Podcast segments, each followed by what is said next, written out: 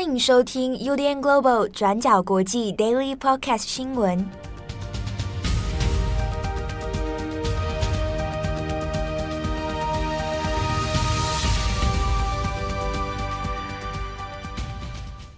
Hello，大家好，欢迎收听 UDN Global 转角国际 Daily Podcast 新闻。我是编辑七号，我是编辑佳琪。今天是二零二二年三月二十一号，星期一。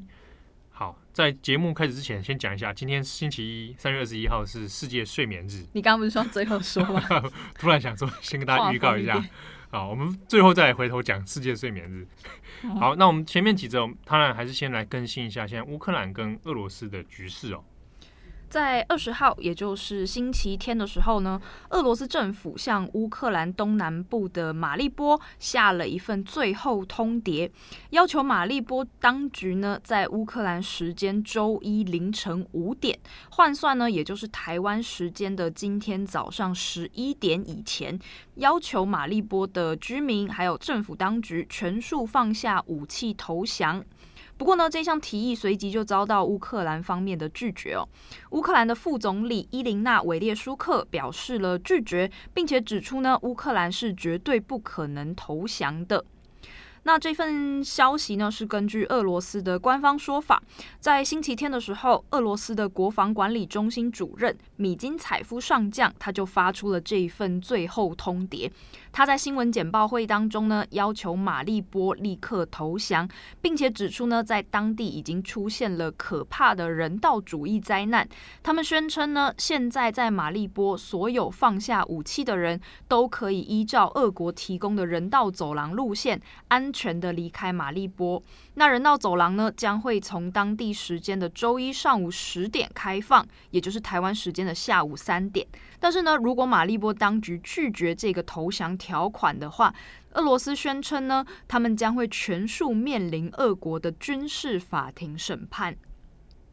那前面有提到说，这项提议立刻就遭到了乌克兰官方的正式拒绝哦。根据乌克兰当地媒体《真理报》报道呢，乌克兰的副总理他直接反驳说：“我们不可能会讨论任何投降的行动。我们也已经直接告诉俄罗斯，与其跟你们在这个八页长的官方信件上往返浪费时间，倒不如俄罗斯应该直接打开人道走廊。”那副总理并且补充说呢，乌克兰已经通知了联合国，还有国际红十字会，他们指称马利波现在遭遇的人道灾难是俄国有意识操纵并且挟持人质的行为。在马利波过去几天的紧急疏散当中呢，根据 CNN 引述当地的乌克兰民众说法，不断有马利波的居民试图要开车离开这座城市，但是有很多人呢都在中途遭到俄罗斯军队的攻击，也有人想要逃离马利波，但是呢却在郊外的检查站直接被俄军没收了汽车和财产。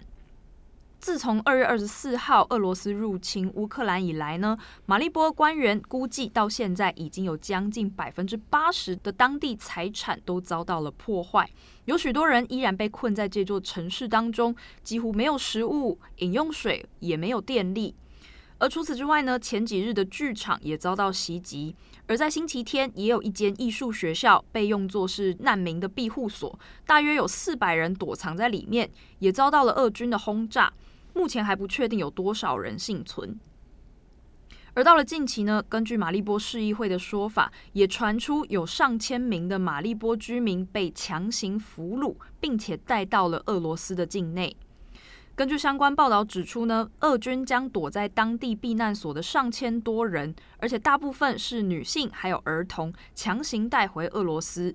这件事情呢，也在周日的时候间接的被俄罗斯官方给证明了。因为根据俄新社的报道，米金采夫上将他也在新闻发布会中表示说呢，到目前为止已经有将近六万名的马利波居民投奔俄罗斯，这是俄罗斯的说法，并且呢，他们也说这些马利波的居民发现自己在俄罗斯是完全安全的。那马利波的市议会则反驳指出说呢，俄军在俄罗斯其实会检查这些居民的手机，并且没收证件，然后将其中的一些居民转移到俄罗斯的偏远城市。而这些居民被转移到俄罗斯以后，大部分的人未来会遭遇到怎么样的情境呢？目前都还是完全未知的状态。此外，乌克兰官方也指出说呢，目前俄罗斯当局已经把新型的超高音速导弹应用于乌克兰的其他城市的平民区当中。那这也是在俄国国防部展示了相关照片之后，乌克兰这边首次证实这个超高音速导弹真的被应用于战场上。那根据《金融时报》的说法，在过去三天中呢，已经发射了两次，并且摧毁了乌克兰南部的一个燃料库，还有乌克兰西部的一个弹药库。好，那我们下一则也回过头来看一下乌克兰的泽伦斯基。好，那他现在其实陆陆续续都有向各国呢做这个远端视讯演说的方式，那来争取各国的一些支援哦。那现在他有一个跟以色列的，那也其实呢也备受讨论。在星期天的时候呢，乌克兰总统泽伦斯基他就对以色列发表了视讯演说，并且在其中呢强调了他自己的犹太人身份，希望可以争取以色列对乌克兰的支持。那根据法新社的整理呢，其实从乌俄战争开始以来，到目前已经有将近一万四千名的乌克兰人抵达了以色列，并且寻求当地的庇护。而此外呢，其实，在苏联解体之后，也有大量的前苏联犹太人是选择移民定居到以色列的。以色列目前的人口呢，其实是有九百四十万，那其中有一百万都是来自于前苏联国家的犹太人口。那其中呢，最大宗的就是来自于俄罗斯以及乌克兰的犹太裔人口。所以呢，这次泽伦斯基的演说在以色列也是备受关注的。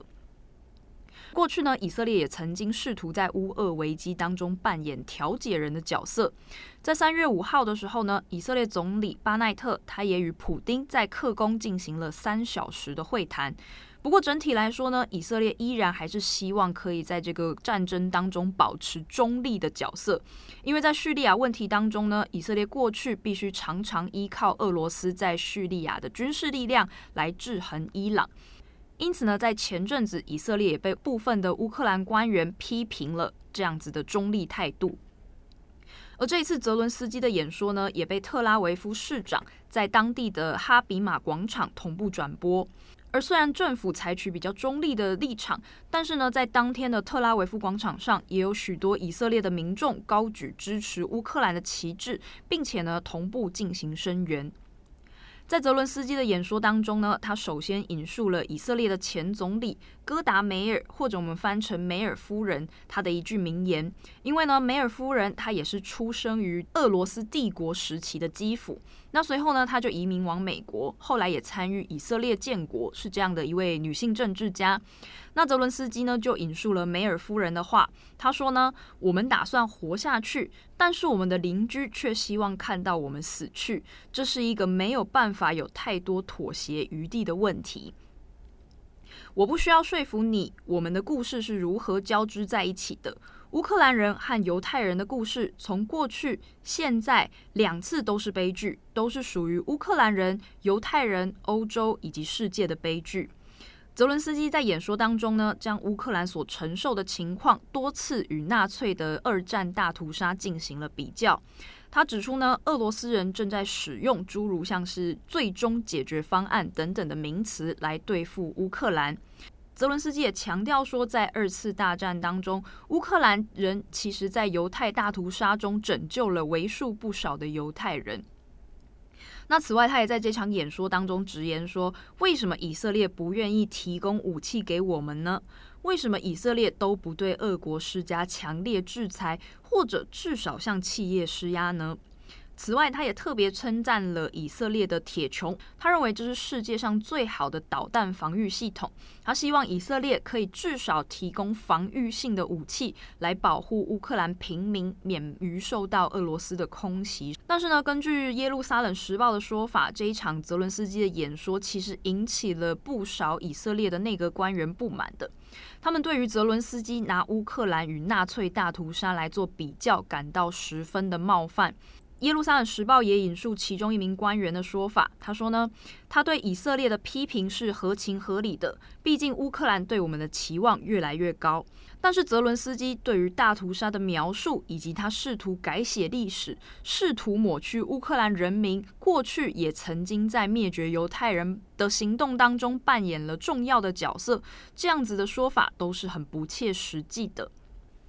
不过，还蛮值得注意的事情是，《耶路撒冷时报》他也写到一点，就是呢，他也提到了普丁和其他的俄罗斯官员过去也曾经多次的把乌克兰比作是纳粹分子。但是微妙的事情是呢，以色列官员似乎也没有对于这件事情发出同样程度的谴责，这是一个还蛮值得注意的一个事情哦。那最后呢，耶路撒冷时报他也引述了相关消息人士指称说呢，虽然泽伦斯基发表了这一场演说，但是根据目前以色列的情势来看呢，以色列当局很有可能依旧还是会扮演一个中立的调解人的角色，并且也很有可能依然不会向乌克兰提供任何的武器。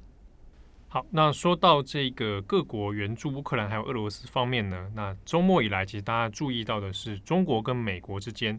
那拜登跟习近平在周末已经有先做初步的会谈，那也有谈到说各自的立场底线在哪里哦。那现在呢，在美国时间二十号的时候，那中国驻美大使秦刚那接受了美国 CBS 的专访。那秦刚在这边节目上面倒是有再一次的重申哦，他说他确定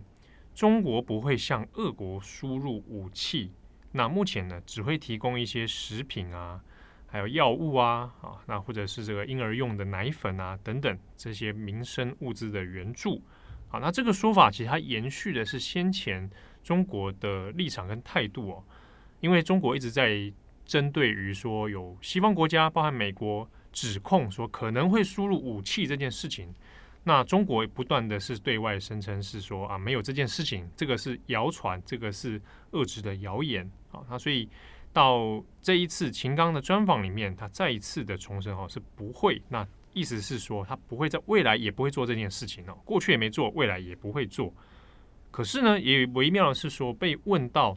那中国从这个二月二十四号这个俄罗斯入侵乌克兰以来哦，中国其实没有在这件事情上面就入侵本身这件事或战争本身发表过任何的谴责。这一次再问到了秦刚。那秦刚是有点避重就轻啊，没有直接回答问题。他说：“啊，这个西方国家呢，一直要中国来来公开谴责俄罗斯的这个入侵行动，那这样的做法是无济于事的。”他说：“我们需要理性，我们需要勇气，然后要有一个很好的外交管道、外交手腕来解决这个事情。”好，他的回答呢，其实就是没有没有正面的回答这些问题啊。那其实就上一次的拜登还有习近平的对话呢，大家可能有看到一些中文报道，大概陆续都有讲到一些这个扼要的重点哦。好，那这边倒是可以来跟大家说一下，就是中国在立场上面，它的官方立场还有它的新闻舆论哦，那在对于乌克兰的态度是的确有一些摇摆跟松动哦。那主要是说，中国一方面呢没有办法直接明着表示说我要支持俄罗斯。或者是说我明着就跟俄罗斯做切割哦，他会有点顾忌俄罗斯的态度。但另一方面呢，也考量到了西方国家的一些顾虑。好，那在现阶段而言，对中国来说，可能没有办法直接跟西方国家做一个很直接的撕破脸的这样的行为出现，因为现在担心的是，美方所给出的立场就是你不能去做任何的这个向俄罗斯的支援哦，否则的话可能。对于俄罗斯的制裁，那可能会在更加的扩大，那甚至动向往中国。那如果这样的话，那恐怕会变成全球的经济体激烈对抗的一个局面，那进而引发就是国际市场的混乱了。好，那中国方面呢？那当然也有像拜登是说啊，这个希望，诶，北约还是要注意一下东扩的问题，那希望以和平谈判的方式来解决。那中国也反对用经济制裁的方式，好，等等。那中国在乌克兰议题上面的松动，一定程度上可能是希望换到一些美国方面的口头上的承诺，比如说对于台海问题，希望台海问题不要在美国不要再继续加码施施压亚太地区的这样的一个状况哦，那让中国自己会觉得倍感压力。好，不过就美方的立场来说，看起来虽然上一次。诶，拜登还一一再重申说啊，这个一个中国政策，或者拜登也重申了这个不会支持台湾独立等等。但这些说法其实是一贯美国的立场啊，他并没有一个达到一个很更新的承诺啊。所以这后续会如何？中美在这方面会不会有更进一步的讨论？那这个可以后续来观察。不过另一方面呢，拜登自己是已经确定哦，周三的时候会前往比利时，那会在比利时的布鲁塞尔呢会见其他北约成员国。好，那另外周五他会预定要到波兰去，好，那会再做一些会谈。那目前是并不打算会进入乌克兰。好，那我们回过头来看一下中国的疫情。我们先前有讲过了深圳的这个状况。那深圳现在现现阶段是做了一个微型的解封哦，逐步解封。不过在逐步解封的第一天呢，深圳的地铁就出现了大量人潮，有挤在这个地铁动弹不得的状况啊。那在微博上面其实有蛮多人讨论，这个才刚解封就大家就群聚啊，他也不晓得到底会发生什么事。另外是要注意的是，东北的吉林，那吉林呢，从今天开始，二十一号要进入所谓的全域静态管理，全域就是全区域啊。那其实这个全域静态管理这个名词呢，算是比较新的，但它也是一个软性的封城的举动啊。比如说，它会一样把封控区的人全部都禁止出入啊。那你如果有一些特定的公寓啊或大楼，你要出入的话，你要使用这个核酸检测的证明哦，那你来做，而且必须要即出即回，你出去就要马上就要就没多久要回来。那同时也限制是说，诶，这个订购生活物资的频率跟次数啊，每个封控区的居民呢，你只能两到三天在线上订购。好，那订购之后呢，那你还要错峰去取货，那就是一系列的这样的措施。那现在用的一个新说法叫做静态管理啊。好，那。会之所以采取这样的措施呢，也在于说吉林当地的确诊病例数，那其实比以往还要来得严重哦。二十号的时候呢，吉林全省的本地的确诊病例是来到一千五百四十二例，好，那这个过去是几乎很少很少见。不过要注意的是说，它的重症比率其实非常之低哦。那所以就当地人而言，会觉得，哎，那这个似乎是跟感冒好像也没有什么太大的这个区别哦。好，虽然看起来如此，那比如说，同时上海也有新增了七百多例的无症状感染者本土病例，甚至上海迪士尼也因此就先做了一个暂停封闭的一个状况啊。可是呢，虽然民众有些人觉得这个就是，哎，像 Omicron 的疫情之后，那大家已经流感化了。好，虽然大家都确诊数字这么高，但是几乎没有重症。但是中国的卫健委，他在同一时间也发布了一些。新闻讯息哦，说不可以现在下定论。现在要说这是大号的大型的流感，那这样的说法呢是没有办法接受的。现在为时尚早，因为他认为现在这个 Omicron 的疫情之后，你就算感染了，你看起来现阶段状况比较轻，但是呢可能会造成你很多后遗症。那中国方面在目前疫情控制上，仍然还是保持着说哦，动态清零、社会面清零，然后做严格风控的形式，好拿来来做一个管制哦。好，那以上是今天的 Daily Podcast 新闻。那回过头来讲一下今天这个所谓的世界睡眠日啊，嗯，三这个为什么是今天啊？呃，那个是一个世界睡眠协会定的，但我不确定他为什么会选在这个三月二十一号。嗯，但他那个睡眠协会啊，它就是世界各地的一些睡眠研究者，然后还有一些医疗专家共同组成。虽然说。他提倡这个节日的意思是，请大家注意这个睡眠问题，因为睡眠真的很重要。嗯，啊，但是呢，他说虽然说是公益的活动啊，但其实背后总是会有一些这个商业的影子，比如说卖枕头。对对对，哎，某个很有名的知名的床的 品牌啊，美国的，嗯，常常会出现在这些睡眠日，还有药物，嗯，像呃之前中国的，因为它有个中国睡眠研究会，它其实是法国的厂商，那个赛诺菲。赞助的，反正药厂赞助了啊，药厂赞助你们来研究睡眠这样。可是我看到一个很好玩，是说 他们都会定期开会嘛，睡眠研究开会。我想他是在开会的时候都在睡觉，讨论大家的睡眠品质，啊，直接睡觉这样子，不就是蛮好玩的。但我今天买早餐的时候，发现就是那个那个店员帮我刷条码的时候，他说今天是国际早餐日。还有这种啊？对啊，有时候有同一天会有各种国际日挤在一起啊。我比较喜欢早餐日，早餐日有，有折扣。哇！我看到今天睡眠日的时候，心里也觉得一阵讽刺啊。那你睡得好吗？睡不好啊，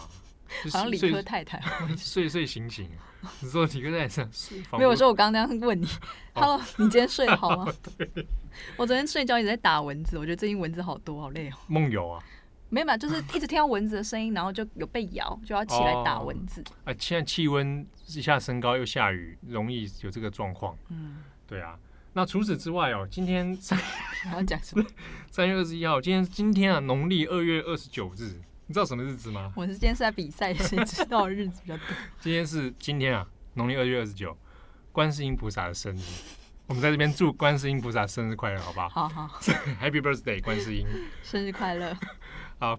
这个我刚刚差点说波多笑脸一下，下礼拜再会，对不起。哦，我把它剪掉。转角国际 Daily Podcast，我们下一次再见，拜拜。感谢你的收听，如果想知道更多资讯，请上网搜寻 UDN Global 转角国际。